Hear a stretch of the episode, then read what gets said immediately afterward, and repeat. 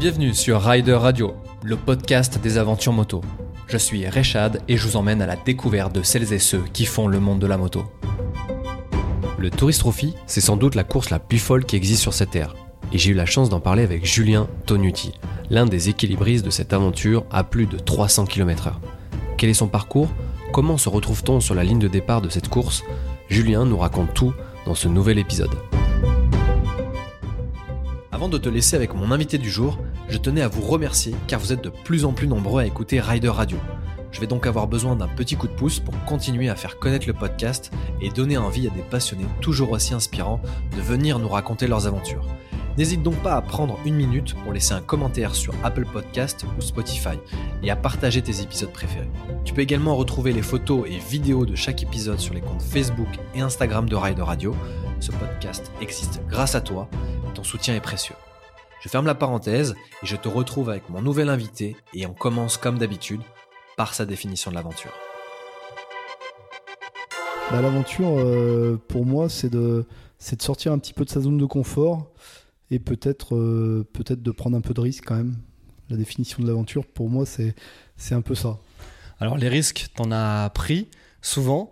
Et c'est euh, particulièrement ces, ces risques-là que j'aimerais parler avec toi. C'est euh, cette fameuse course, le Tourist Trophy. Euh, on sait que, c'est une course, on a tous entendu parler, on a tous vu des, vidéos sur euh, ces euh, pilotes qui vont, à des allures hallucinantes. Donc moi j'aimerais vraiment parler de ça avec toi. Et avant d'en parler, c'est de, de me parler de ton parcours. Avant d'arriver sur cette course-là, comment ça a commencé pour toi la moto? Ouais, c'est une très bonne question de, commencer justement par le, bah, par le commencement. Alors, euh, j'ai, euh, on va dire, commencé euh, à rouler en deux roues à l'âge de 14 ans et demi, et je précise bien 14 ans et demi, parce que ni mon père ni ma mère ne faisaient de moto dans ma famille. Et du coup, euh, eh ben, je, suis, je vivais à la campagne.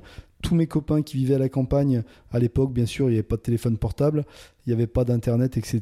Donc, euh, bah, quand on voulait euh, discuter avec les copains, on prenait euh, son téléphone fixe, on appelait avant 19h parce que sinon tout le monde mangeait et puis voilà, c'était trop tard. Et puis, si on voulait bah, les voir, il fallait, il n'y avait pas de métro, il n'y avait pas de bus, donc il fallait prendre sa mobilette pour pouvoir se déplacer dans le village d'à côté, qui était à 4, 5 ou 10 km. Et pour ça, il fallait une mobilette à l'âge de 14 ans. J'ai demandé à ma mère tous les soirs, tous les soirs qu'elle m'achète une mobilette. Ça a duré, euh, de, de- ça a duré pendant 6 mois. Et à 14 ans et demi, elle a, elle a craqué. Et je me souviens très bien de ce jour-là. On était dans la salle de bain et elle m'a dit Ah, tu la veux ta mobilette? Bah, c'est bon, on va aller la chercher ce week-end. Donc voilà, ça, ça a commencé comme ça. Et c'est vrai que bah là, à ce moment-là, euh, j'ai euh, découvert un petit peu la vie avec euh, un vrai sentiment de liberté. Et, et parce que rouler en deux roues, peu importe que ce soit en mobilette ou sur une moto qui fait 200 chevaux, c'est un sentiment de liberté. Euh, et du coup, euh, pour moi, j'ai eu l'impression que ma vie a vraiment commencé à ce moment-là. Voilà, donc euh, ça, c'était 14 ans et demi. Ensuite, j'ai passé le permis 125 à 16 ans. J'ai eu une moto, une 125 Gilera SP01, avec laquelle j'ai fait quelques petites aventures, puisque je n'étais pas encore majeur et euh, j'ai pris ma moto, je suis descendu à, Perpignan euh, pour passer des vacances, par la nationale bien sûr, hein, parce que le petit moteur de la 125 était un peu fragile. Il y avait quand même 500 km pour y aller et 500 km pour revenir. C'était quand même une aventure pour moi à l'époque. Euh, J'ai aussi le souvenir d'être parti dans, cette même période-là avec un copain, Julien Merle, qui m'a euh, bah, qui, a toujours été un peu dans, ces aventures-là. C'est lui qui m'a un peu lancé dans, la, mobilette au début, et puis ensuite la 125, puisqu'il avait son permis 125. Et j'ai le souvenir qu'on est descendu au lac de Serponçon, passé 2-3 jours, et puis un matin on se lève, on dormait dans la tente, on se lève et euh, on se dit, bon c'était les vacances, hein, et on se dit, euh, tiens, qu'est-ce qu'on pourrait faire? Euh, on, on regarde, on n'était pas loin de l'Italie, on est parti en Italie, j'avais une copine là-bas, donc on est allé la voir une journée, on a passé la journée avec elle, et en repartant le soir, on, rentrait à Lyon. Au bout de 40 km, je me souviens très bien, c'était à Rivoli, à côté de Turin.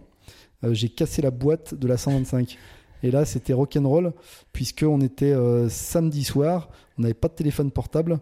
Et du coup, bah, il fallait, euh, il y avait, il y avait pas l'euro encore, il fallait avoir euh, des lires pour aller dans une cabine téléphonique pour, que je puisse appeler mon père et lui demander c'était quoi la solution? J'étais même pas majeur. Il me dit bah écoute, tu as été assez grand pour aller en Italie, pas de solution, j'ai pas de camion, je vais pas venir te chercher, donc démerde-toi. Et du coup, on, avait, on a appelé l'assistance. L'assistance est venue récupérer la moto et moi je suis rentré derrière mon copain en 125. Voilà, ça c'était ça c'était une aventure. Il y a déjà, déjà très jeune, tu avais euh, cet esprit d'aventure. Mais est-ce qu'il y avait déjà cette envie d'aller vite, cette recherche euh, du temps, du chrono, de la trajectoire, de l'adrénaline? Est-ce que déjà, à, cette époque-là, tu étais prédisposé à, aller jusqu'à, jusqu'au Tourist Trophy Est-ce que déjà, en tête, il y avait ces idées-là ou c'était justement l'aventure euh, du voyage? Non, c'était vraiment l'aventure du voyage. Euh, puisque j'aimais euh, j'aimais voyager, j'aimais voir des nouveaux euh, j'aimais voir des nouvelles personnes, j'aimais voir des nouveaux paysages. C'était vraiment ça qui, qui m'attirait vraiment profondément. J'étais pas j'étais pas compétiteur, j'étais pas du tout compétiteur. donc là j'avais on va dire 17 ans, 17 ans et demi à peu près. Et ensuite à 18 ans, j'ai passé alors pour l'anecdote, je m'étais promis que je passerais le permis moto avant le permis auto. Et en fait, j'ai pas été bon parce que j'ai passé le permis auto le matin et le permis moto l'après-midi. voilà, pour la petite anecdote, euh, j'ai eu, euh, les deux, mais euh, je j'ai pas réussi à tenir l'engagement que je m'étais fixé d'avoir le permis moto avant le permis auto. Voilà. Là, c'est vrai que ma mère m'avait filé un bon coup de main pour acheter une, une moto, une Suzuki 6,5 SVN neuve. Hmm. et puis, bah, l'aventure moto a commencé comme ça. Et puis, euh, et puis après, je, je, je, peux continuer si tu veux, parce que hum, j'ai voulu, euh, j'ai voulu bosser dans la moto, parce que j'ai quitté l'école très tôt. Euh, j'ai quitté l'école, j'ai passé un BEP, j'étais pris en bac pro en alternance, j'ai fait une demi-journée, et puis j'ai dit c'est l'école, c'est pas pour moi, donc j'ai arrêté là. Au bout d'une demi-journée, c'est quand même pas mal. Ouais, c'est pas mal. Joli score. Joli score. Et puis bah, j'ai fait plein de jobs en intérim. Euh, qui n'était pas forcément euh, très facile et très sympa.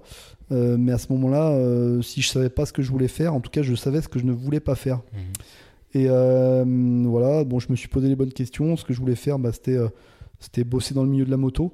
j'ai envoyé des CV sur bah, toute la place de Lyon et alentour, bien sûr, pour faire n'importe quoi, vendeur, mécano, etc. J'avais pas les CV en or, donc personne ne m'a recontacté, ce qui est complètement normal.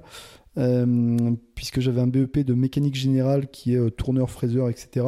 Et du coup, euh, bah, je me suis dit, de toute façon, c'est simple, hein, si un jour je veux travailler dans la moto, il n'y a pas 50 solutions, il faut que, que j'ouvre mon magasin, sinon je n'aurai jamais la possibilité de pouvoir bosser dans le milieu de la moto. Donc là, j'avais à peu près 21 ans, je dirais. Et, du coup, je suis à à la chambre des commerces. Ils m'ont dit, bah, monsieur, oui, si vous voulez ouvrir un magasin, pas de souci, mais est-ce que vous avez le diplôme? Non, vous l'avez pas. Bah, il faut faire une formation pour adultes à l'AFPA. Et j'ai fait une formation euh, de 7 mois de mécanique générale à l'AFPA du Mans. Donc j'ai passé 7 mois au Mans, je suis redescendu avec le diplôme. Et ensuite, euh, à l'âge de 23 ans, j'ai ouvert mon magasin. Bah, écoute, euh, bravo. Là, on sent le, le mental, là, déjà, le manque enfin, de, de, toujours vouloir aller plus loin et surtout les épreuves, quoi toujours aller chercher, toujours aller chercher la, limite presque, même déjà, même déjà à l'époque, parce que tout était euh, notifié pour que tu pas ton magasin finalement, parce que euh, pas le diplôme euh, et t'as pas avancé dans, dans, la formation, etc. Donc là, arriver à ouvrir son magasin à 23 ans, alors que les portes des autres magasins étaient fermées, c'est déjà, c'est déjà une belle, une belle approche, quoi, une belle épreuve. Une belle épreuve. Et, et là, ça y est, tu as ton magasin, tu vis de ta passion. Euh, comme, euh, comme moi aujourd'hui, euh, le fait de, travailler dans le monde entier, à voyager avec des riders, c'est une vraie passion. Et d'ailleurs, ça pourrait être un, sujet, hein, la passion et la moto, à, quel, à quel moment ça devient un métier, ça devient trop un métier. Est-ce que toi, là, sur, sur ces premières années, à 23 ans, j'imagine que là, c'est c'est le top pour toi d'avoir ton propre magasin. Comment ça se définit après sur la suite des événements et, te rapprocher tout doucement euh, de la course ouais, C'est une très bonne question. J'ai ouvert ce magasin en 2005 et du coup ça se passait très bien. Je bossais 6 jours et demi sur 7 euh, parce que voilà, il y avait beaucoup de, beaucoup de charges. Euh, à payer, mais j'étais vraiment comblé puisque c'est vraiment ce que je voulais faire. Et puis un jour, j'ai deux potes qui rentrent dans le magasin, toujours ce fameux Julien Merle qui était avec moi le jour où j'ai cassé la boîte de la, de la 125, et qui rentre dans le magasin et qui me dit Ah, Julien, enfin, qui me disent Julien, il y a le rallye du Beaujolais dans une semaine, inscris-toi, c'est pour toi, tu roules vite sur la route, t'aimes ça, ça va te plaire. Alors, je leur dis Bah non, de toute façon, moi, le samedi, je travaille. Donc euh, il faut que je bosse parce que il faut que, je continue à, pousser pour, pour le magasin. Ça faisait pas longtemps que je l'avais ouvert. Et puis euh, je leur dis de façon, et puis en, de toute façon, j'ai pas de moto en ce moment pour rouler sur la route. Et, je leur dis ça sans savoir exactement ce que c'était le rallye, euh, puisque je n'avais jamais entendu parler, parler du rallye routier. Et pour moi, c'était quelque chose où il fallait euh, aller euh, trouver un endroit où il y avait un rébut qui t'emmène à un autre endroit, etc. le rallye un peu, euh, je sais pas comment on peut appeler, ça, le rallye un peu touristique, on va dire. Voilà, donc j'avais pas vraiment d'idée de ce que c'était. Et bon, ils repartent un peu déçus tous les deux. Et puis ils reviennent, je dirais, 48 ou 72 heures avant le, départ du rallye. Allez, Julien, inscris-toi, il reste encore deux places, c'est pour toi, ça va te plaire. vas-y, fonce. Je leur dis non, j'ai pas de, pas de moto et je tiens le magasin samedi. Et là, j'ai mon mécano qui me tape sur l'épaule en me disant euh, T'as pas d'excuses, euh, je tiens le magasin samedi et je te prête ma moto. Waouh! Et, ben, et là, j'ai, les ai regardés en disant Putain, les gars, vous, faites chier, quoi. et puis, bon, j'ai, accepté et je savais pas qu'en acceptant ça, bah, ça m'emmènerait, euh, ça m'emmènerait jusqu'ici. J'avais 27 ans à l'époque et j'ai commencé la compétition à ce moment-là, en fait. Mhm. Et je, n'imaginais pas qu'il y aurait bah, qu'il y aurait tout ça derrière. Quoi. J'ai découvert une discipline qui m'a euh, fasciné. Euh, j'ai retrouvé euh, l'esprit motard que j'avais connu quand, quand j'avais passé le permis. Et, vraiment, je me suis dit, waouh, si je dois faire de la compétition un jour ou l'année prochaine, c'est ça que je veux faire. C'est un vrai, un vrai déclic, un vrai détail aussi. Parce que si tes amis ne t'avaient pas poussé à, faire ça, bah, peut-être qu'on n'en serait pas là. Tout à l'heure, en off, on, parlait de, détails. Là, là, il faut imaginer qu'on est dans, l'atelier de, Julien et c'est vrai que tout est euh, nickel. On pourrait euh, manger euh, presque par terre. J'ai ramené un Saint-Nectaire, on pourrait presque le manger par terre. Et, on voit, et on voit vraiment voilà, le, pilote qui va, qui va éviter, enfin en tout cas qui va prendre tous les détails pour lui, pour, pour faire la différence. Et là, c'est un vrai détail de vie parce que là, ça enclenche quelque chose en toi et euh, de nouveau, euh, après le, magasin, de nouveau, là, il y a quelque chose qui se passe dans ta tête. Ça y est, tu veux faire de la compétition, tu veux faire du rallye dans un premier temps, j'imagine. Oui, je n'étais pas prédestiné à ça, pas du tout. Hein. Si aujourd'hui, ils n'avaient pas poussé la porte du magasin en me disant Julien, inscris-toi, Aujourd'hui, je, tiendrai certainement encore un magasin. Mais ils voyaient, ils voyaient quelque chose en toi parce qu'ils ont dit ouais, tu roules fort. Ça veut dire que, on va dire dans le civil, déjà, tu roulais un petit peu. Ils, sentaient, euh, ils sentaient en toi que tu avais, avais, du potentiel. Euh, certainement. Je suis pas le, serais pas très objectif pour répondre à cette question. Mais en tout cas, euh, voilà, c'est vrai que quand on roulait le samedi et le dimanche ensemble ils avaient peut-être perçu, euh, je sais pas, certaines facilités. En tout cas, bon, en tout cas, merci à eux euh, d'être mm. rentrés dans le magasin ce jour-là et de m'avoir fait cette proposition. Merci à mon mécano euh, d'avoir accepté de me prêter sa moto et d'accepter de tenir le magasin parce que ma deuxième vie, elle a commencé à ce moment-là, en fait. Parce que bah, derrière, il y a eu, il y a eu plusieurs, plusieurs années de championnat de France des rallyes, il y a eu plusieurs mototours, il y a eu plusieurs Manx Grand Prix pour se qualifier au Tourist Trophy, il y a eu mm. plusieurs Tourist Trophy. Il y a eu un, Merzi, un Rally pour se qualifier au Dakar. Il y a eu un Dakar. Enfin, il y a eu, il y a eu vraiment plein de choses avec plein de belles rencontres. Et là, là, ça y est, euh, tu rentres dans cette, euh, dans cette grande famille du, du rallye. Euh, est-ce que, alors moi, je connais ton, ton palmarès, cinq fois champion de France. Est-ce que tu peux nous parler de la spécificité justement des rallyes. Euh, alors peut-être qu'il y en a beaucoup qui pensent comme toi, qu'il y a des rébus à les récupérer, tu vois, course d'orientation, manger un fromage, boire un petit coup dans le Beaujolais, etc. Ça c'est vrai que c'est le rallye touristique. Mais le rallye en France, à moto, c'est quoi? Alors, le championnat de France des rallyes routiers, c'est pour moi la discipline la plus accessible du sport moto euh, français et euh, ou en tout cas la moins chère. Ça c'est évident. Quand tu dis accessible, c'est en termes de d'accessibilité tarifaire, quoi. C'est ça. C'est en termes d'accessibilité tarifaire. Ça c'est évident. Euh, c'est la moins chère puisque on peut y aller avec sa moto tous les jours.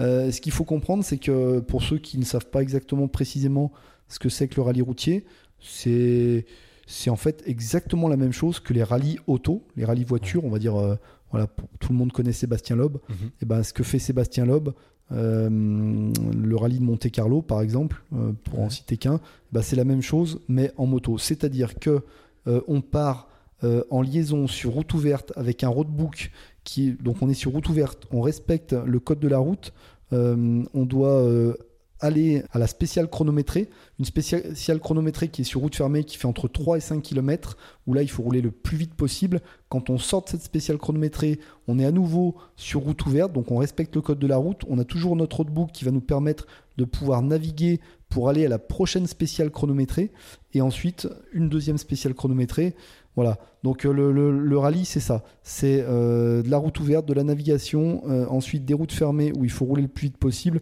C'est une discipline où, il faut être assez complet. Et est-ce que dans, dans, dans, ce championnat de, France, c'est ce qui t'a ouvert? Là, j'en viens au premier sujet, on va dire, le Tourist Trophy. Est-ce que c'est ces championnats que tu as gagnés qui t'a donné envie et qui t'a ouvert les portes au Tourist Trophy. Comment ça s'est fait? Comment tu t'es dit à un moment donné, attends, je suis là, je suis bien, allez, j'y vais? Alors, ouvert les portes, c'est pas forcément le mot. Euh, parce que les portes euh, ne sont pas facilement ouvertes, on va dire. J'ai signé un premier contrat avec KTM France. J'ai été pilote officiel KTM France pendant trois ans, 2011, mhm. 2012 et 2013. En 2012, et, en 2012 euh, j'ai gagné le titre de champion de France des rallyes. Euh, pour la petite anecdote, en, 2013, enfin, en fin 2012, gagne le titre euh, pour KTM France. Et fin 2012, le, big boss qui s'appelait Reynolds Zenz à l'époque, le big boss de KTM France, me dit Julien, super, bravo, qu'est-ce qu'on fait l'année prochaine? On repart en championnat de France des rallyes avec la 990 Super Duke. Oui, on repart en, en, championnat de France des rallyes avec la 990 Super Duke, mais pas qu'avec celle-là, puisque mon idée, c'est de faire chaque course du championnat avec une moto différente de la gamme KTM pour montrer en fait que le slogan Ready to Race, c'est pas juste du marketing. Donc euh, bah là, il m'a regardé avec des grands yeux. Euh, il m'a dit ah, c'est génial, c'est trop bien. Et puis euh, le lendemain, il m'a rappelé en se ravisant en me disant non, non, c'est impossible, on n'y arrivera pas. Ok, très bien, pas de souci. C'est ok, on n'y arrivera pas, pas de problème. il me dit bon, du coup, de quoi tu as besoin comme, moto pour cette année?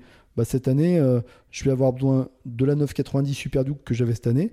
Donc euh, remettez-moi la même chose. Je vais avoir besoin d'une 500 EXC, c'est-à-dire une moto d'enduro que je vais monter en super motard pour essayer d'aller faire un résultat en Corse, puisque là-bas en Corse, euh, à chaque fois qu'il y a un pilote qui gagne, il gagne avec un super motard. Et puis euh, faites-moi un bon tarif sur une 990 SMT, puisque quand je me balade avec ma copine, elle aime, bien cette moto, donc ça me permettra de voyager un petit peu avec cette moto. Ok, pas de souci, on fait tout ça. Pour l'anecdote, en, 2013, euh, je fais le premier rallye.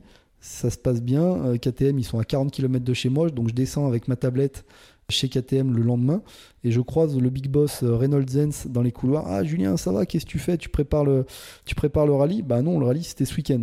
Ah bon, d'accord, ok. Bah qu'est-ce que tu as fait? Donc j'ouvre la tablette et je lui montre la photo où en fait il y a la 990 SMT qui est plein angle. J'ai quasiment le genou par terre. Il regarde ça avec des yeux béants, enfin grands ouverts il me dit, mais t'as pas roulé avec ça? Bah si. Mais pourquoi t'as roulé avec ça? Enfin, T'as fait quoi comme résultat? Bah j'ai gagné. Attends, mais t'as pas gagné avec ça, c'est pas une moto pour faire de la course. Bah si, c'est une moto qui est, qui est hyper polyvalente et, et elle est hyper performante, elle peut être hyper performante. Euh, je dis maintenant, moi, je, vous avais euh, parlé d'un projet, c'était de faire chaque course avec une moto différente de la gamme KTM. Je, viens d'en faire une. Il m'en reste encore deux dans le garage. Euh, mais le prochain rallye, c'est le rallye de la Sarthe. C'est, il y a quatre tours. La spécificité du rallye de la Sarthe, c'est qu'il y a quatre tours sur le circuit Bugatti. Hmm. La moto la plus adaptée pour, cette, pour ce rallye, c'est la KTM RC8. Est-ce que vous êtes prêt à m'en trouver une?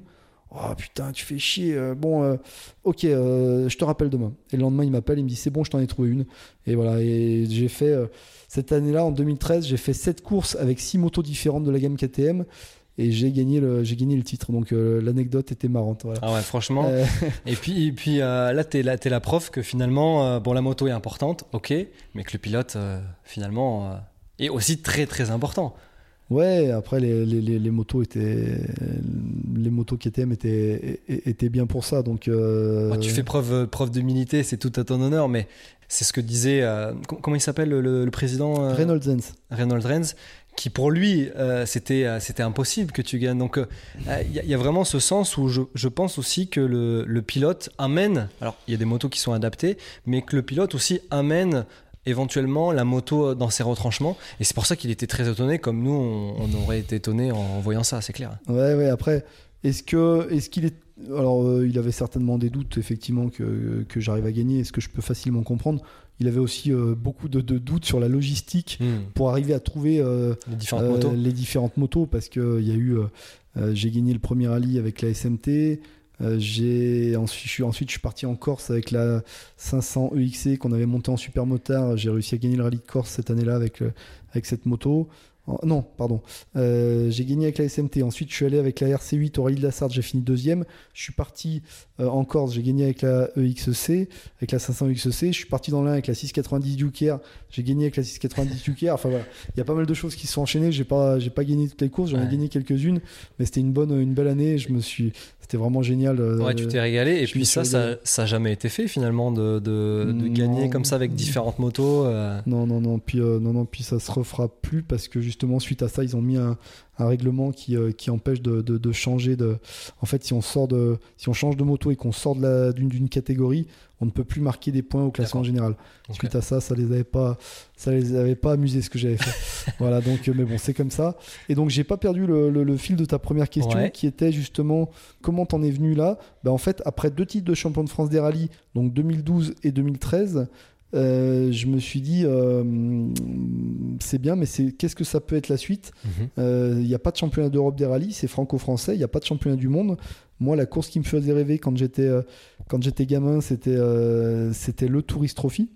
Comment, comment c'est alors c'est un rêve de, de, gosse, mais comment ça se ça se matérialise? Parce que quand tu es plus jeune, euh, c'est qui qui t'a inspiré? Est-ce que c'est est -ce c'est la famille qui a regardé ça? Est-ce que tu étais déjà allé quand tu étais plus jeune au Tourist Trophy, la télé?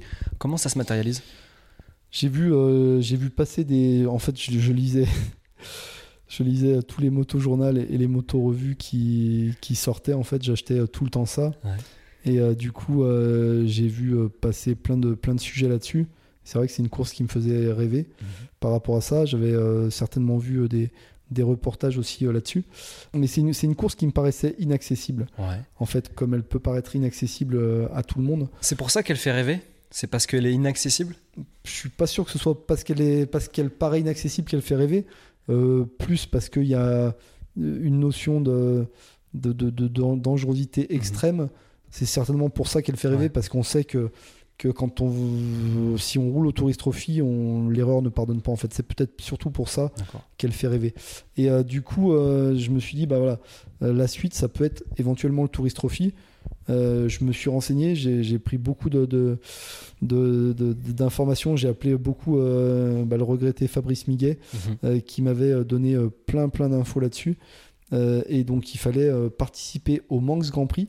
Le Manx Grand Prix, c'est sur l'île de Man, c'est le même tracé que le Tourist Trophy, c'est le même nombre de kilomètres, c'est les mêmes virages. Euh, par contre, on ne peut pas rouler en 1000, on ne peut rouler qu'en 600. Euh, c'est pas fin mai début juin comme le Tourist Trophy, c'est fin août début septembre.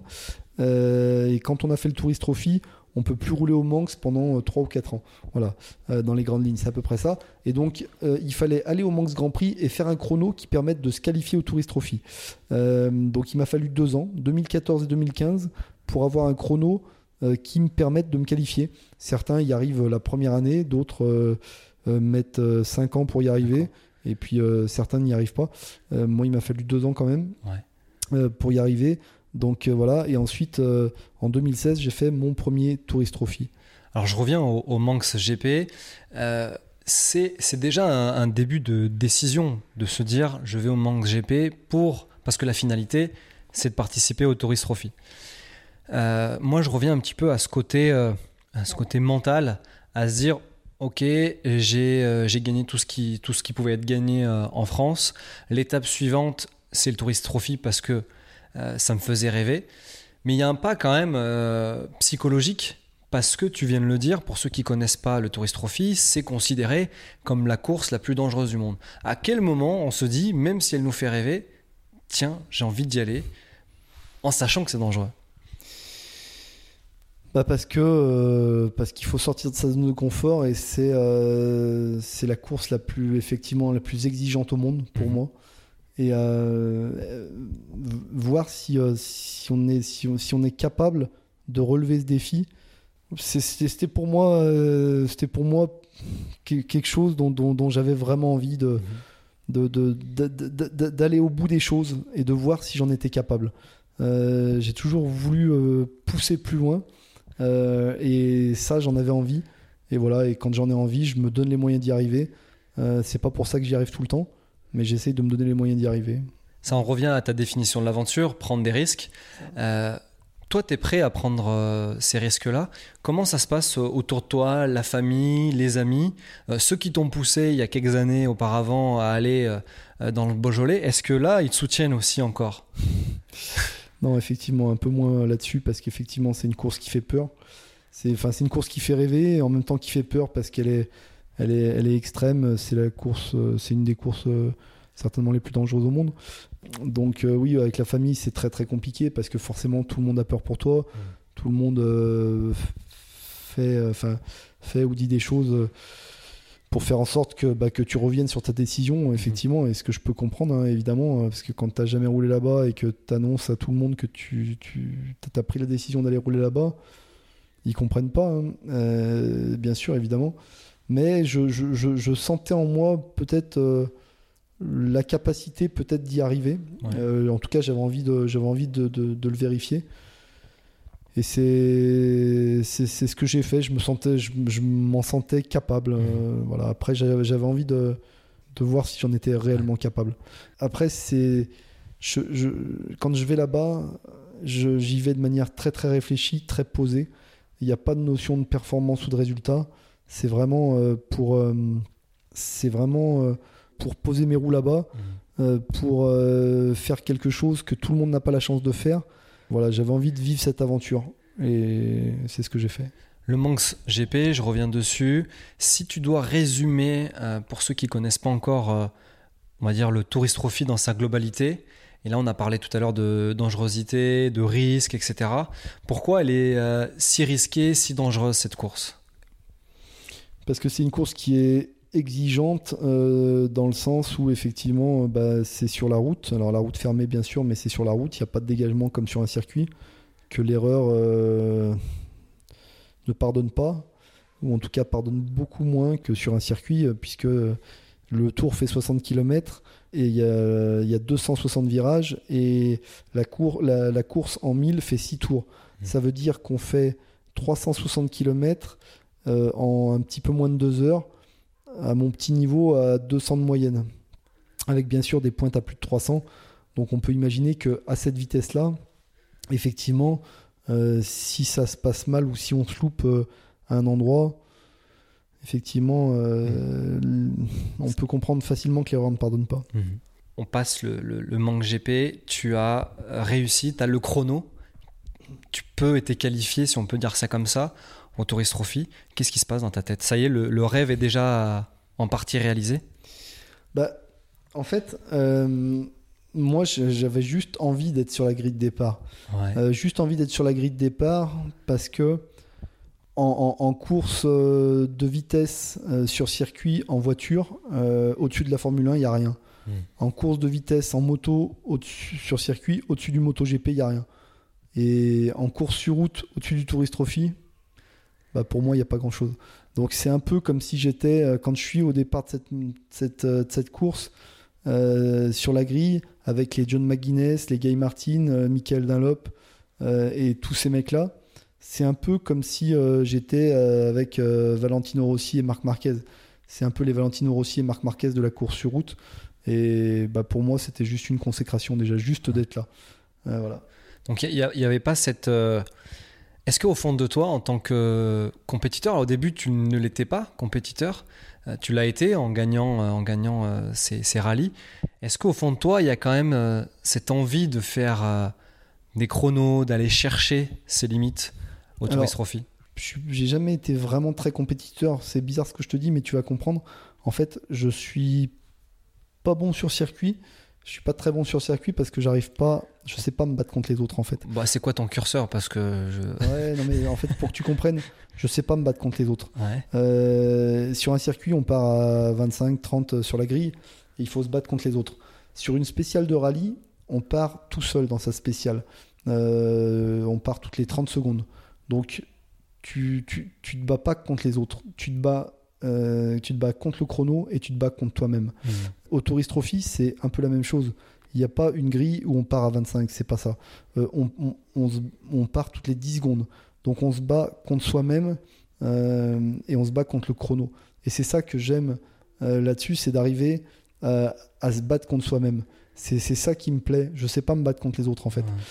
Donc voilà, si, je sais pas si ça répond à ta question, mais je suis pas. C'est c'est pour ça que je te dis que je suis pas compétiteur. J'aime bien me battre contre moi et me, me pas comment on peut dire, euh, rele- relever, essayer de relever ces défis-là Mhm.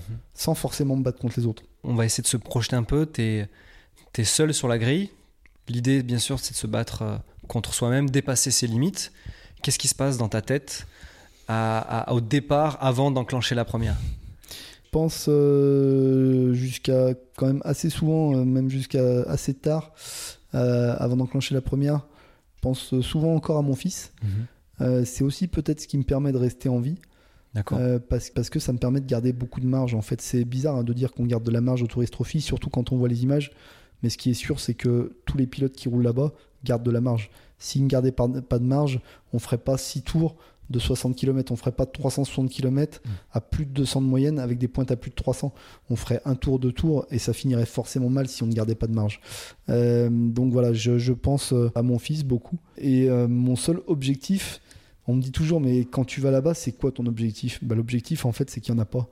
Ouais. Euh, S'il doit y avoir un objectif, mon seul objectif, c'est de rentrer chez moi et de serrer mon fils dans mes bras. Ça, c'est mon, ça, c'est mon principal objectif. Ouais, c'est le plus beau, euh, le plus bel objectif, ouais, c'est clair, c'est clair. Et là, ça y est, première enclenchée. Qu'est-ce qui se passe? On est euh, dans une bulle. Est-ce qu'on prend du plaisir? Est-ce que tu prends du plaisir à plus de 300 euh, proches et en frôlant euh, ces trottoirs? Est-ce qu'on arrive à prendre du plaisir? J'ai déjà discuté avec, euh, avec des pilotes. Il y en a même qui m'ont dit le meilleur moment de la course, c'est quand elle se termine.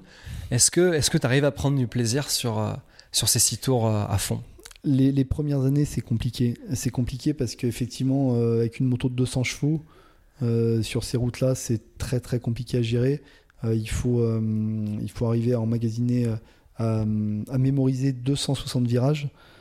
Et ça, c'est vraiment pas évident. Aujourd'hui, je connais le tracé par cœur, mais les premières années, c'était pas aussi net qu'aujourd'hui. Et du coup, euh, ben, on roule avec de la retenue. Le plaisir, les premières années, pour moi, en ce qui me concerne, il n'était pas, pas là comme il a été là en 2018. En tout cas, les deux premières années, 2016-2017, c'était un peu, un peu plus délicat. 2018, euh, c'était, c'était beaucoup plus facile pour moi puisque je connaissais très bien le tracé, parce que j'étais bien dans ma tête Mhm. à ce moment-là. J'étais prêt physiquement aussi. J'étais vraiment, euh, euh, ouais, vraiment prêt physiquement comme je l'avais pas été les années précédentes. Et c'était, vraiment une bonne année pour moi.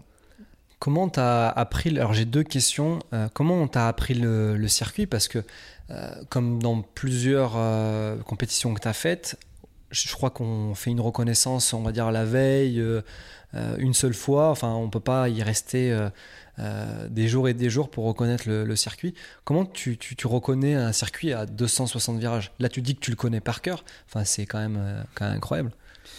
Alors, c'est une bonne question.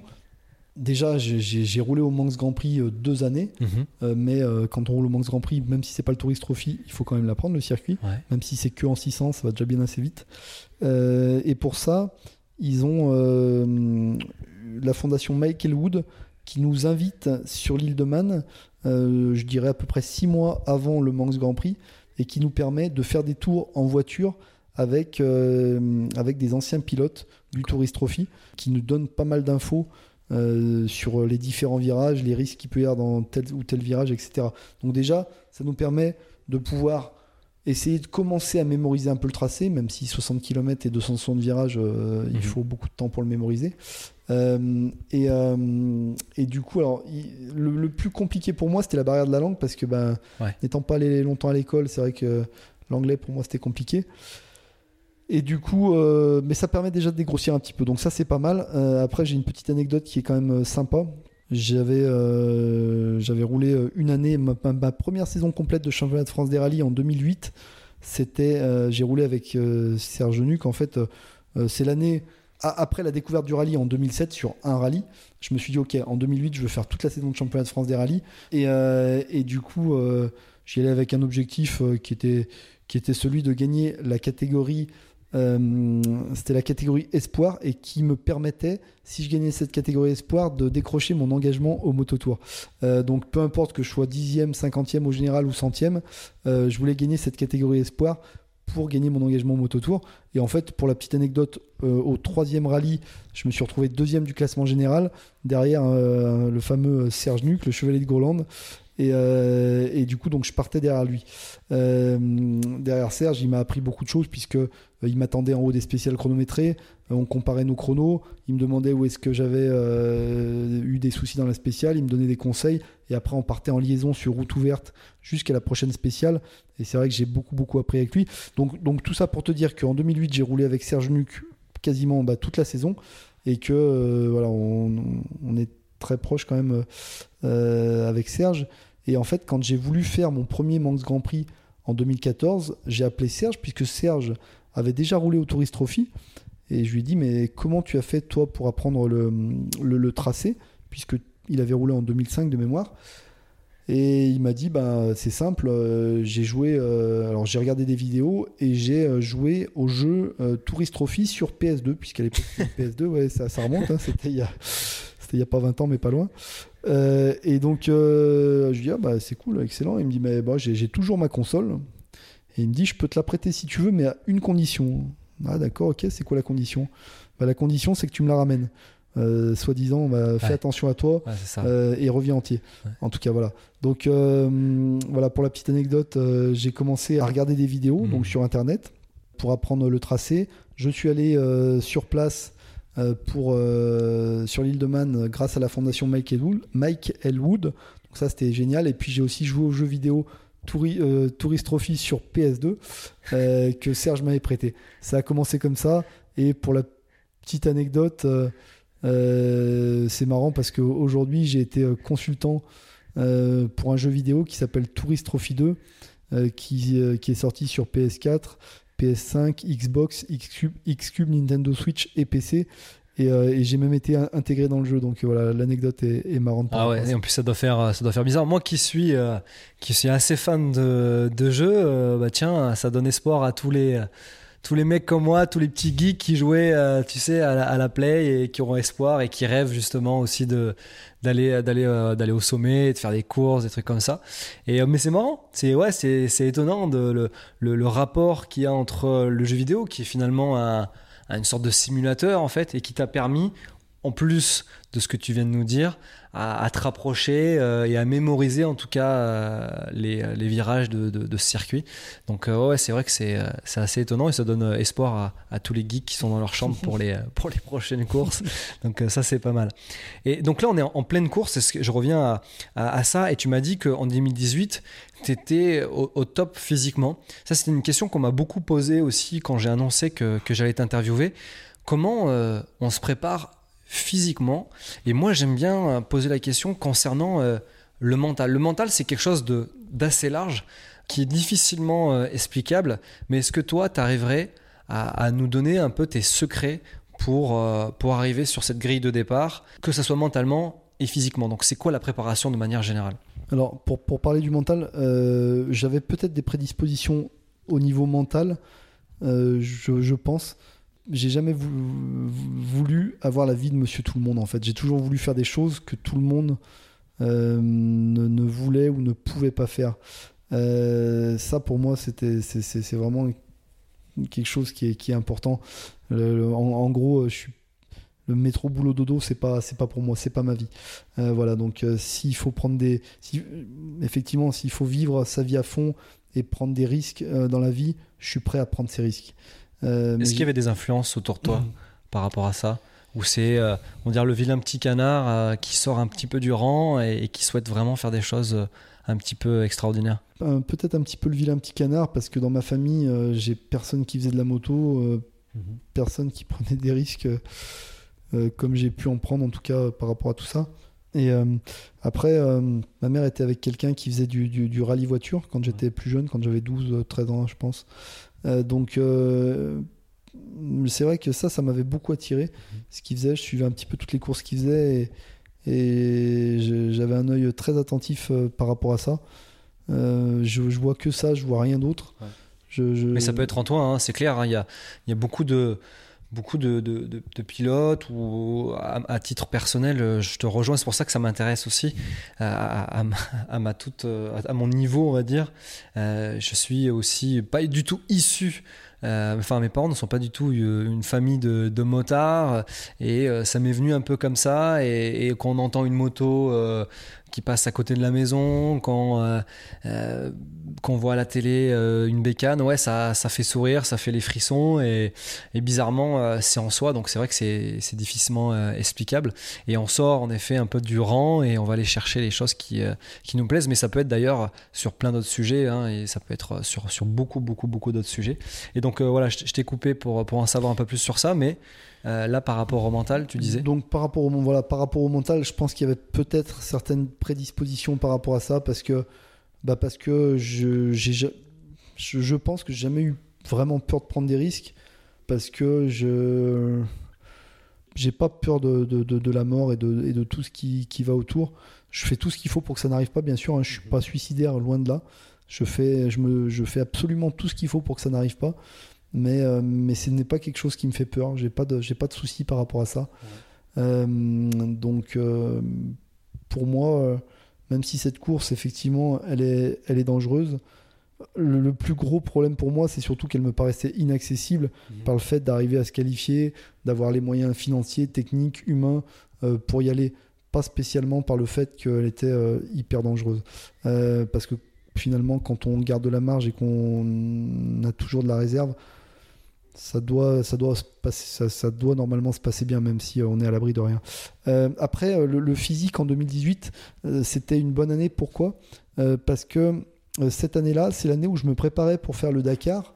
Et du coup, il avait fallu, pour se qualifier au Dakar, le Dakar qui avait lieu en janvier 2019, pour moi, je me préparais, il fallait que je me qualifie au Dakar et pour se qualifier, il fallait faire le Merzouga Rally. Le c'est une petite course au Maroc, c'est un petit Dakar en fait, pendant une semaine au Maroc dans les dunes.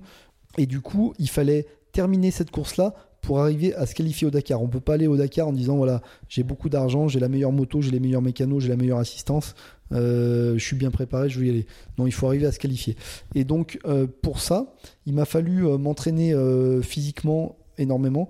Donc là, j'ai un, coach Nicolas Millet qui m'a beaucoup aidé. Je me suis préparé pendant 3 ou 4 mois physiquement pour essayer de, de, terminer ce Merzouga Rally. Pourquoi je dis ça? Parce qu'en fait, euh, c'est vrai que je suis allé un peu vite en fait. Euh, je suis allé un peu vite pour qu'on comprenne.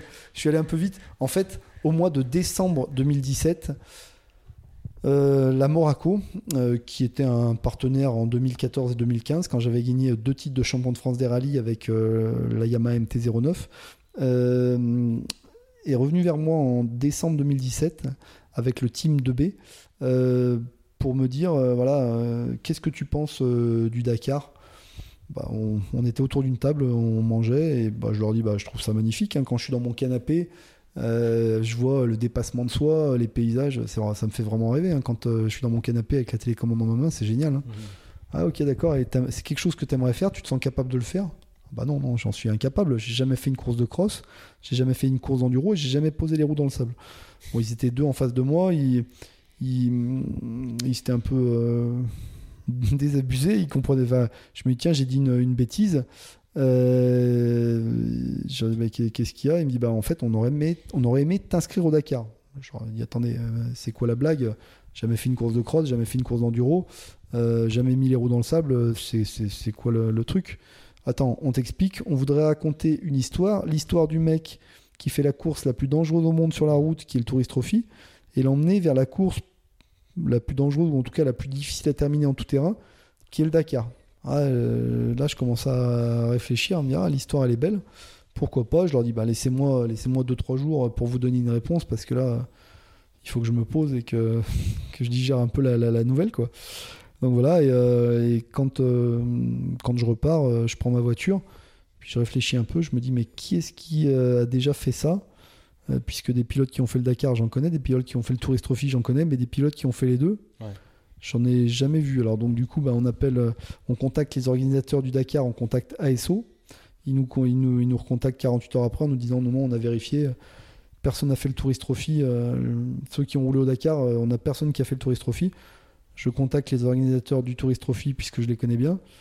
Euh, et pareil, ils vérifient de leur côté et ils me disent on a vérifié, euh, personne n'a fait le Dakar. Donc du coup, c'était une première, euh, pas une première française, pas une première européenne, mais c'était une première mondiale. Et, je me suis dit waouh, l'histoire elle est belle.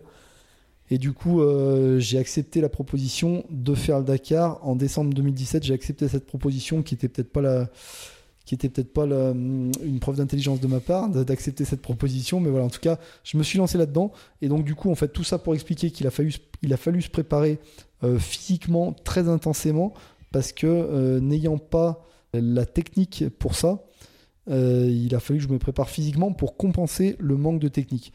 Donc du coup, je me suis préparé physiquement. Je suis parti au Merzouga Rally. On était, je pense, fin avril 2018. Et du coup, euh, j'ai terminé le Merzouga Rally, euh, qui a duré une semaine dans les dunes.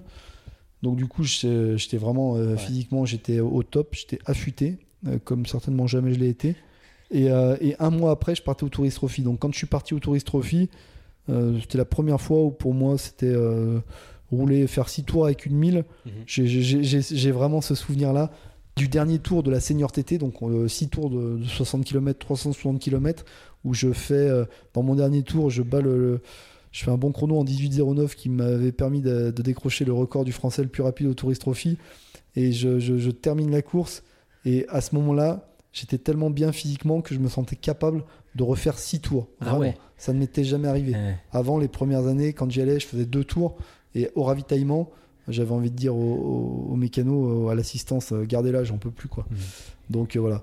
Euh, ouais, donc, euh, donc, donc physiquement, j'étais j'étais prêt cette année-là physiquement pour. euh, Grâce à cette, cette participation à- au Dakar et au ouais, Au Rally, c'est évident que bah, les 3, 4, 5 mois de préparation physique avec mon coach Nicolas Millet et, et ce Merzouga Rally un mois avant le Mhm. Tourist Trophy, c'est évident que ça m'a beaucoup, beaucoup aidé. Est-ce que ça t'a apporté euh, techniquement aussi Parce que toi, euh, qui n'avais jamais fait de, de tout terrain, est-ce que ça t'a apporté techniquement pour le Tourist Trophy? Je peux pas dire que j'avais jamais fait tout terrain. J'ai dit que je n'avais jamais fait de course de cross et ok. jamais fait de course d'enduro. Ouais. Et j'avais jamais posé les roues dans le sable avant d'aller au Merzouga Rally. Ça, c'est une évidence.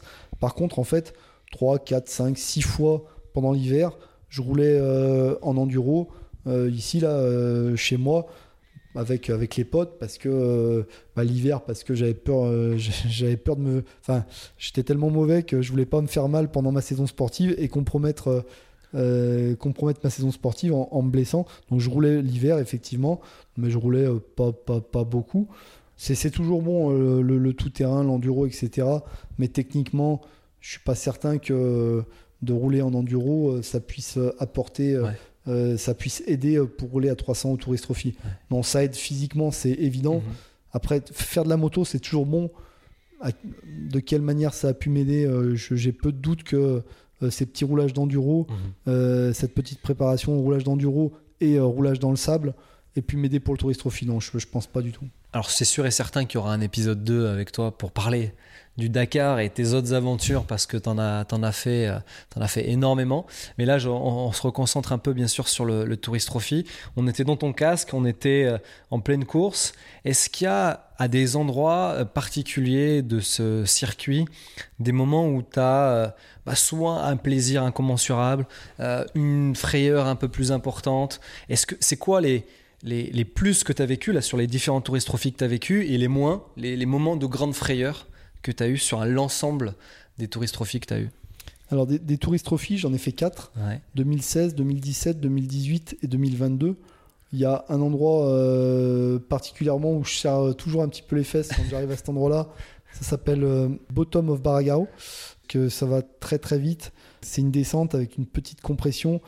La moto, elle se tord un peu et en fait, on est à peu près à 260 km/h. C'est hyper serré et euh, on voit pas la sortie du virage et on sort à moins de 50 cm du, du, trottoir.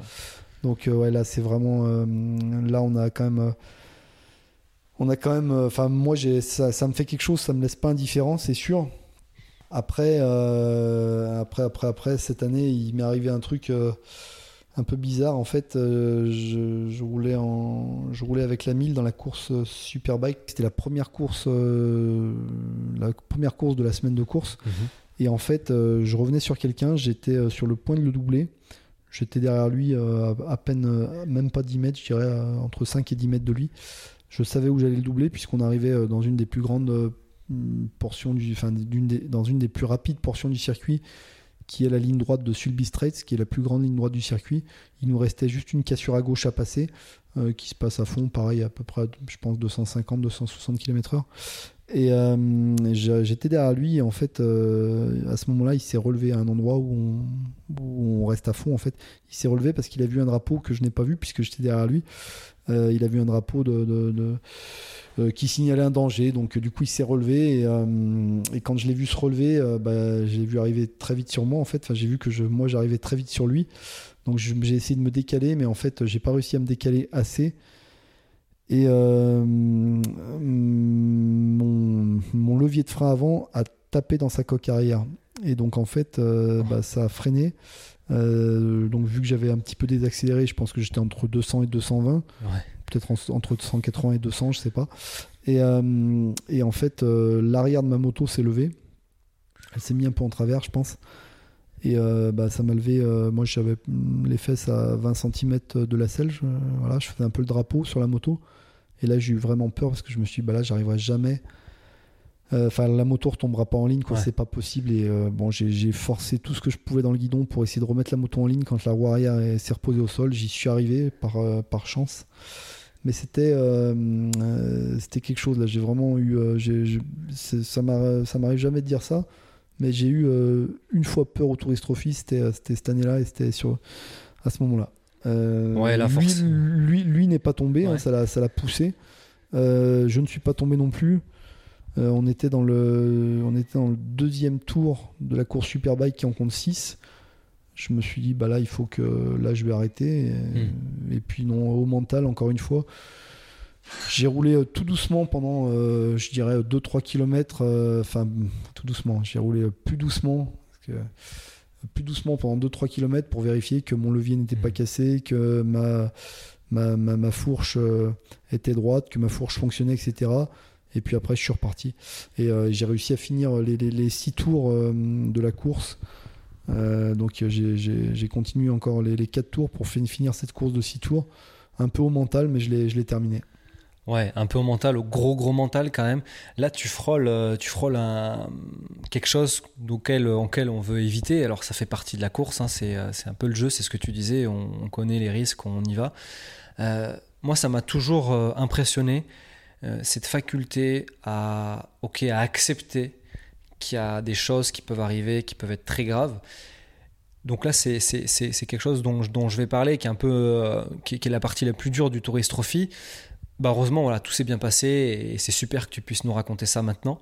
Mais quand ça arrive, quand c'est les autres, quand il y a quelque chose qui se passe, on, sait, et pour ceux qui, euh, qui, ne connaissent pas le Tourist Trophy, c'est aussi malheureusement connu par rapport au fait que bah, c'est une course où tout le monde ne, revient, ne revient pas en tout cas. Il y a, des décès sur, sur ces courses-là. Quand tu apprends qu'un pilote que tu as peut-être éventuellement côtoyé de loin ou de près, euh, moi ce qui m'impressionne beaucoup, c'est ça y est, allez, on y retourne, euh, on repart. Donc là on parle de mental, mais, mais ça va presque au-delà. Comment tu, euh, comment tu l'expliques de se relever toujours comme ça? C'est un peu bizarre. C'est une, euh, ils ont une, culture euh, là-bas qu'on n'a pas nous, parce qu'ici euh, tout le monde te dit mais comment c'est possible qu'ils continuent mhm. cette course-là? Nous on voit ça de notre point de vue de bon français, où tout est de plus en plus aseptisé, tout est de plus en plus contrôlé, où voilà on a de moins en moins de liberté. Euh, donc nous, on comprend pas euh, quand on voit ça euh, de notre point de vue ici, de, notre point de vue de la France. Eux, c'est une culture pour eux. C'est une culture parce que c'est une course qui existe depuis plus de 100 ans. Elle a commencé en 1907 et du coup, cette course, elle fait partie de, de, de, De de- l'ADN. la- et de la vie de l'île. L'île vit autour de ça.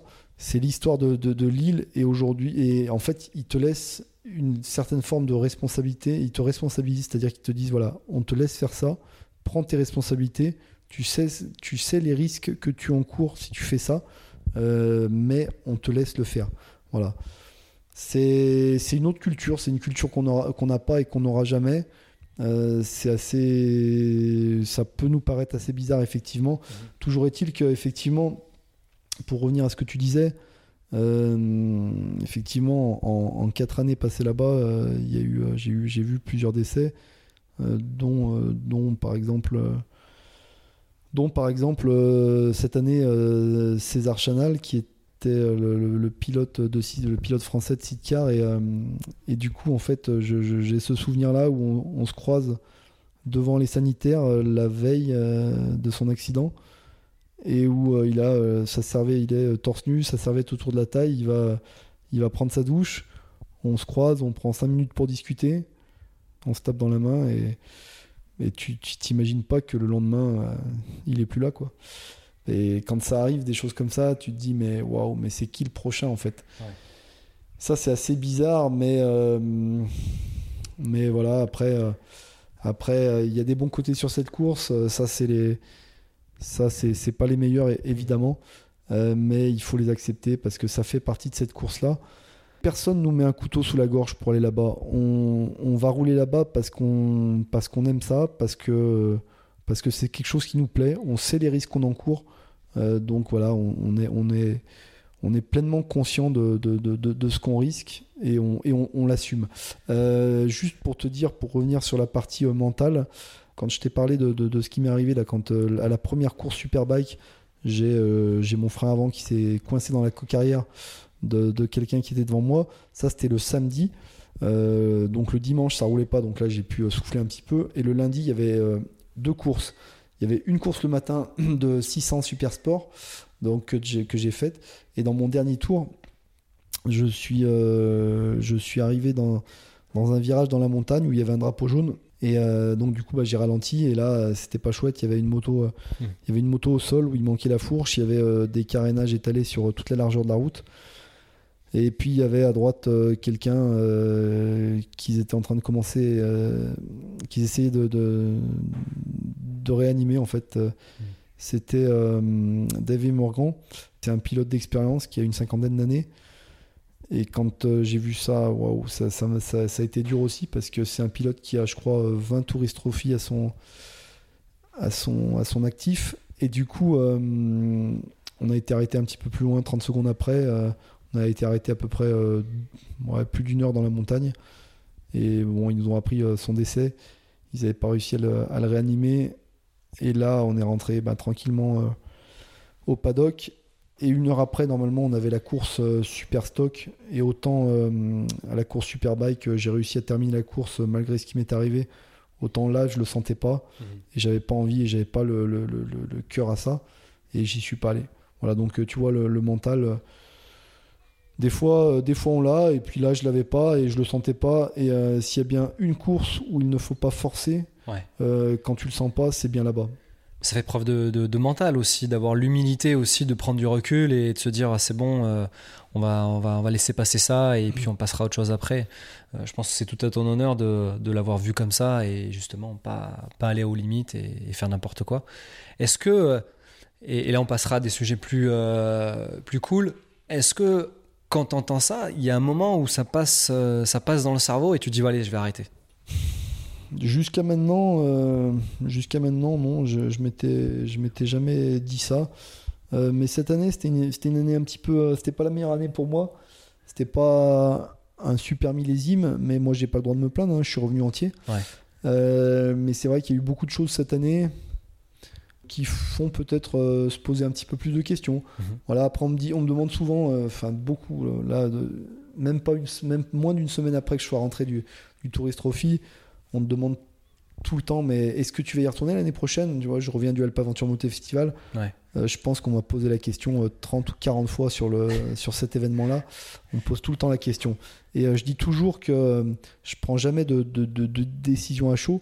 Si j'avais dû donner une réponse à cette question moins d'une semaine après être entré du Tourist Trophy, j'aurais dit non, je veux pas y retourner. Mais un petit peu finalement, comme un pilote euh, d'endurance qui fait une course de 24 heures. Est-ce que si tu lui demandes euh, une heure après euh, qu'il soit descendu de la moto, alors qu'il vient de passer, il vient de faire plein de relais de nuit, etc., il a envie d'y retourner? Non, il n'a pas envie d'y retourner. Mmh. moi, je prends toujours ma décision au mois de décembre. J'attends que, ma saison sportive soit finie au mois d'octobre.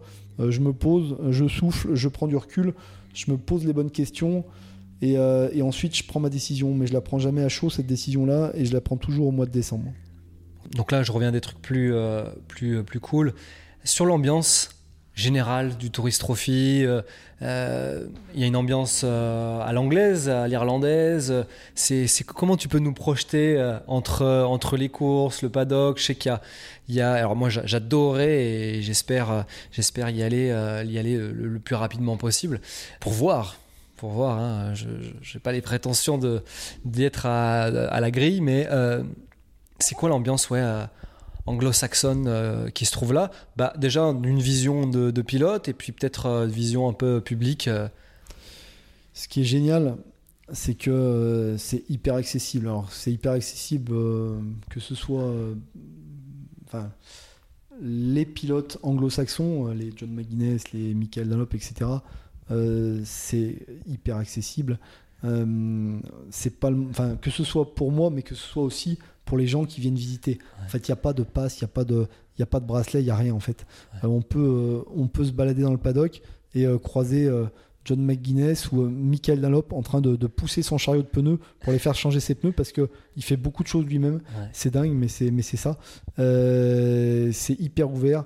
C'est à des années-lumière du MotoGP MotoGP, bah voilà, quand on veut voir la course par exemple, euh, on est dans les une tribune où il y a, euh, il y a 100 mètres, il y a 50 mètres, enfin on est derrière un grillage hmm. avec 50 mètres de bac à gravier et on peut bien sûr pas euh, voir, pas toucher et encore moins, enfin, pas voir et encore moins toucher les pilotes puisque bah, on n'a pas accès au paddock quoi. Là, on a vraiment accès au paddock, au Tourist Trophy. C'est hyper accessible. C'est ça, c'est vraiment super sympa. Après, euh, l'ambiance, elle est, elle est plutôt très bonne parce qu'il y a énormément de respect entre chaque pilote parce que ben, tout le monde euh, euh, prend les mêmes risques hein, finalement mhm. quand on est sur la grille de, cette course-là. peu importe qu'on roule plus vite ou moins vite, on prend tous les mêmes risques au final. Après, la seule chose pour moi qui est un petit peu, un petit peu délicate, c'est que j'ai pas le il y a la barrière de la langue. Je suis pas allé longtemps à l'école, donc euh, je suis pas très bon en anglais. Il y a juste la barrière de la langue parce que voilà, j'aimerais effectivement euh, euh, parler plus avec, avec ces pilotes-là. il y a juste la barrière de la langue qui, qui coince un petit peu, mais voilà. C'est en termes de, de logistique et puis quelque chose de plus terre à terre. Et ça, c'est sans doute une question qui est qui demande à réflexion dans le sens où on se projette pour certains de peut-être vouloir faire un jour le, le, Tourist Trophy.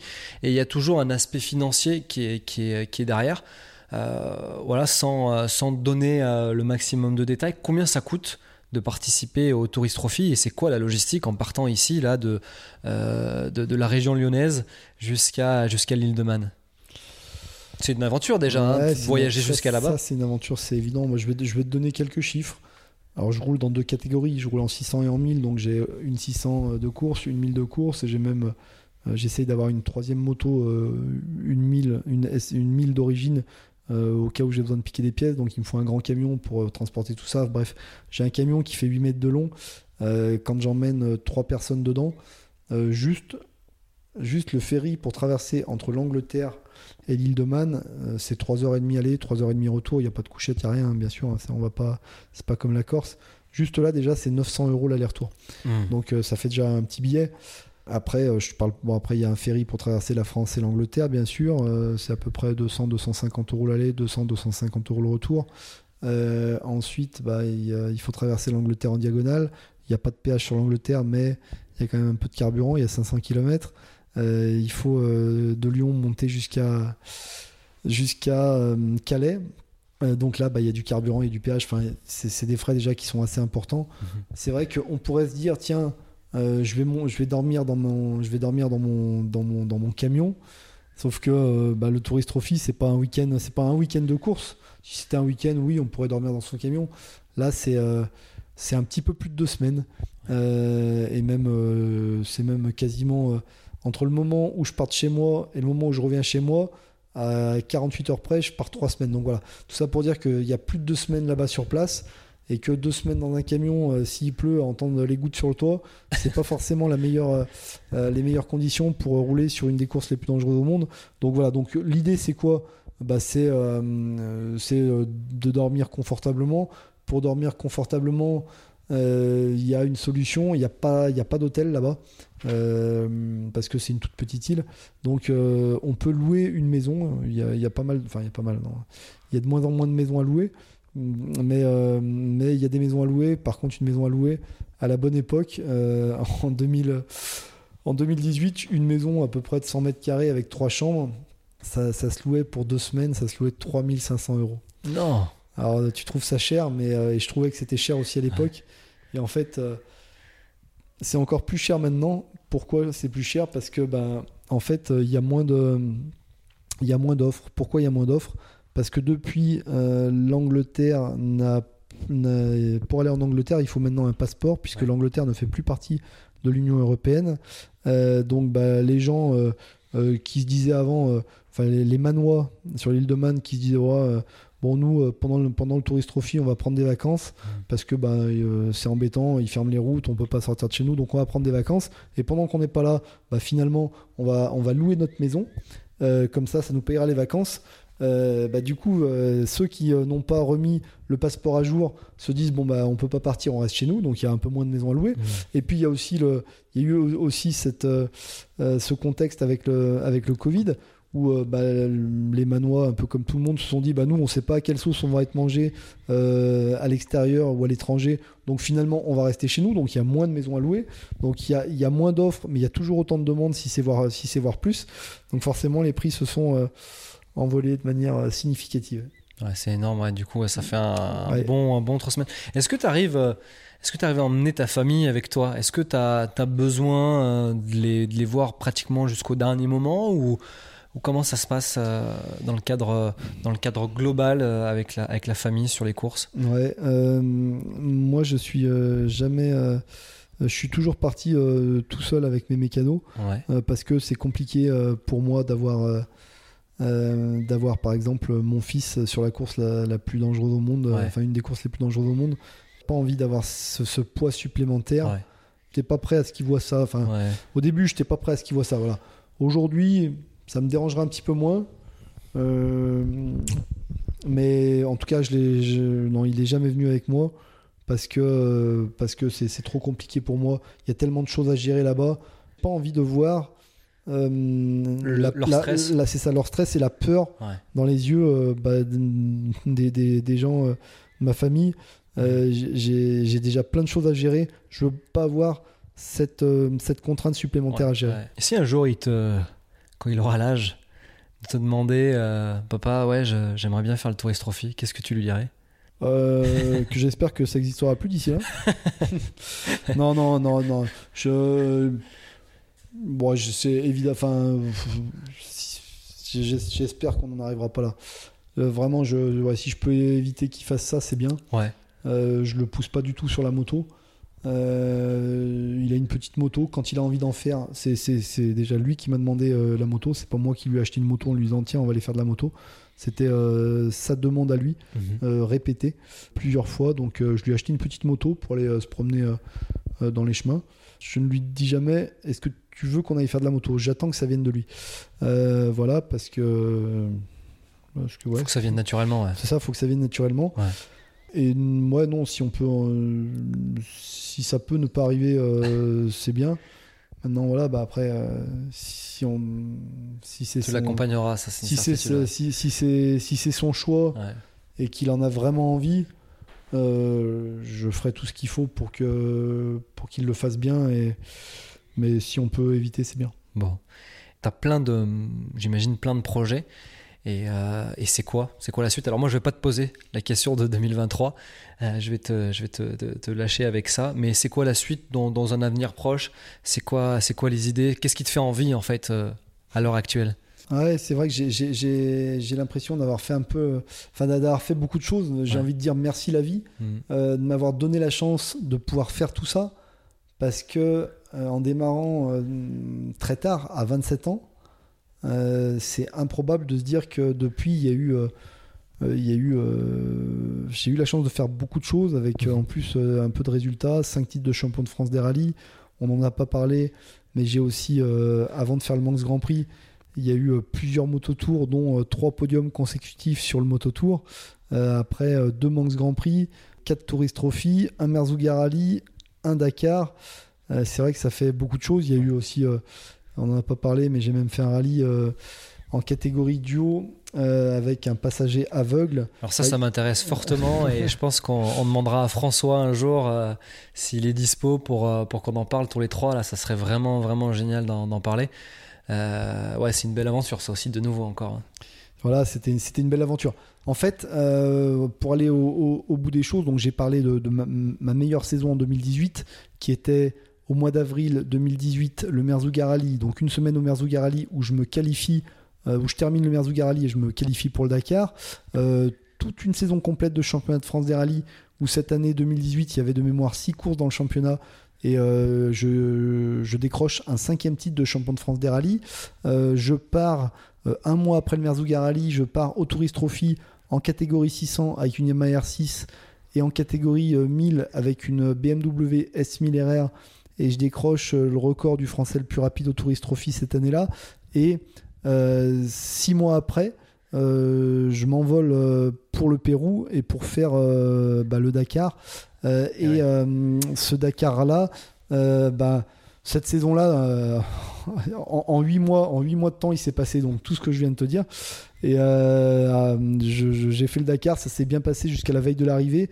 Et la veille de l'arrivée, il y a eu un gros crash avec un gros trauma crânien, 4 jours de coma, pronostic vital engagé 48 heures. voilà, à 24 heures près, hmm. si j'avais réussi à terminer ce Dakar-là, euh, ça, aurait été, euh, ça aurait été une saison exceptionnelle. J'aurais euh, bah, j'aurais coché, on va dire, toutes les cases. Mais voilà, ça ne s'est pas passé comme ça. Il a fallu il a fallu l'accepter. il y a eu, ça a été vraiment compliqué pour moi puisqu'il y a eu un pronostic vital engagé 48 heures, donc je suis pas passé loin de, hmm. de la correctionnelle, on va dire. J'aurais pu finir avec un handicap, j'aurais pu finir dans un fauteuil roulant, peut-être même dans une caisse en bois. Mais voilà, c'est pas arrivé. Euh, je m'en suis bien sorti. Et suite à ça, euh, il, m'a fallu quand même. Euh, il y a eu deux mois d'hôpital. Il m'a fallu huit mois pour sortir la tête de l'eau parce que j'étais j'étais un peu en, en, déprime pendant huit mois. voilà. Et du coup, il m'a fallu huit mois pour sortir la tête de l'eau. Et je me suis dit, qu'est-ce que je pourrais faire par la suite?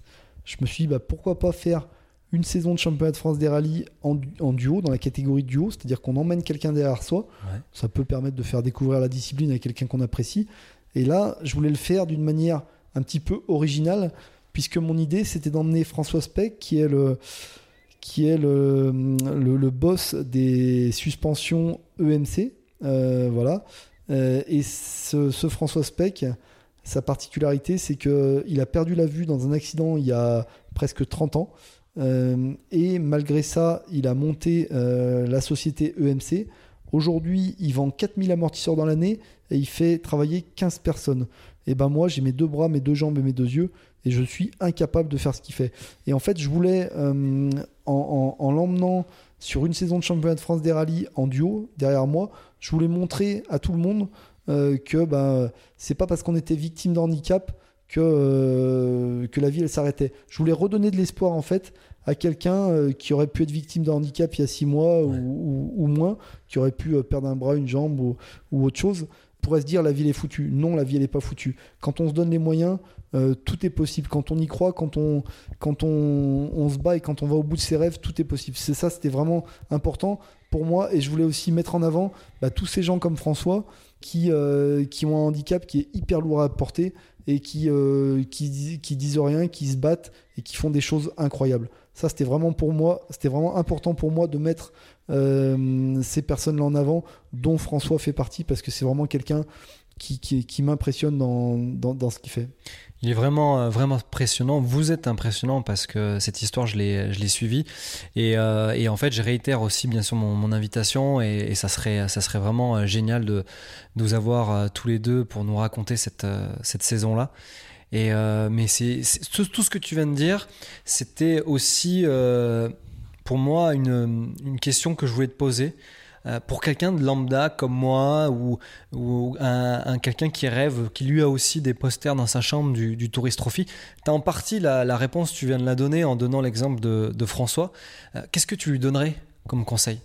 Alors déjà, ce que, j'aime dans, mon histoire personnelle, c'est que je suis la preuve vivante que tout est possible en fait. Que tout est possible parce que euh, quand on se bat, quand on y croit, quand on va au bout de ses rêves, tout est possible. Oui, bien sûr, euh, tout ce que j'ai fait, ça demande des sacrifices humains, techniques, financiers euh, très importants. c'est évident, ça se fait pas comme ça. mais si on n'a pas peur de, tout, de, tous ces sacrifices et qu'on se donne les moyens, tout est possible. La vie, après, effectivement, elle est aussi faite de rencontres. Ça, ça, ça aide, effectivement.